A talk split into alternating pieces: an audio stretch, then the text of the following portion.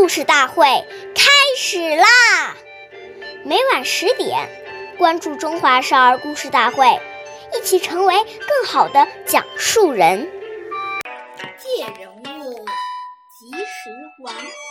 后有急，借不难。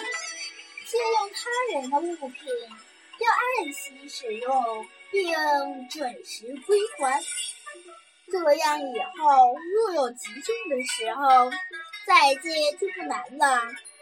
谚云：“好借好还，再借不难。”岁月易流逝，故事永流传。大家好，我是中华少儿故事大会讲述人王云晨。今天给大家讲的故事是《宋濂还书》第四十一集。明朝时，有一个叫宋濂的孩子，从小因家里穷，没钱买书，总是四处借书看。有一次，宋濂听说有个员外家有很多藏书，便去借。那个员外见他是一个小孩子，不愿意把书借给他。就规定了一个很短的借书时期。宋濂拿到书后，赶紧开始抄写，吃饭睡觉都顾不上。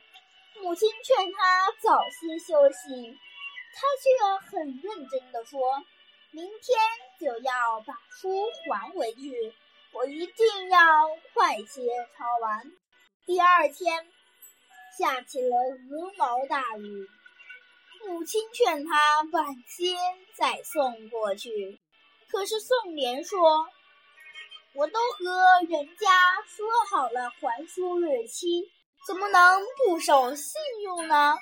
说完，冒着风雨把书还给了员外。员外看到宋濂冒雪还书，很受感动。从此以后。总是把书借给宋濂。经过这样的苦读，宋濂终于成为了一个有名的学者。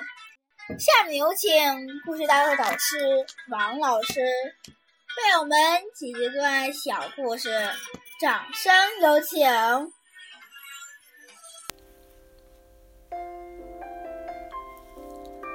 要借别人的东西，即使是亲近的人，都要当面向他讲清理由，有礼貌地提出请求。如果人家拒绝了，要理解人家。当人家借给我们之后，要心存感激，因为这是人家在帮助你。说好了什么时候归还，一定要及时归还，而且要答谢，这是讲信用、有礼貌的表现。假如不准时归还，那就太没有道义了。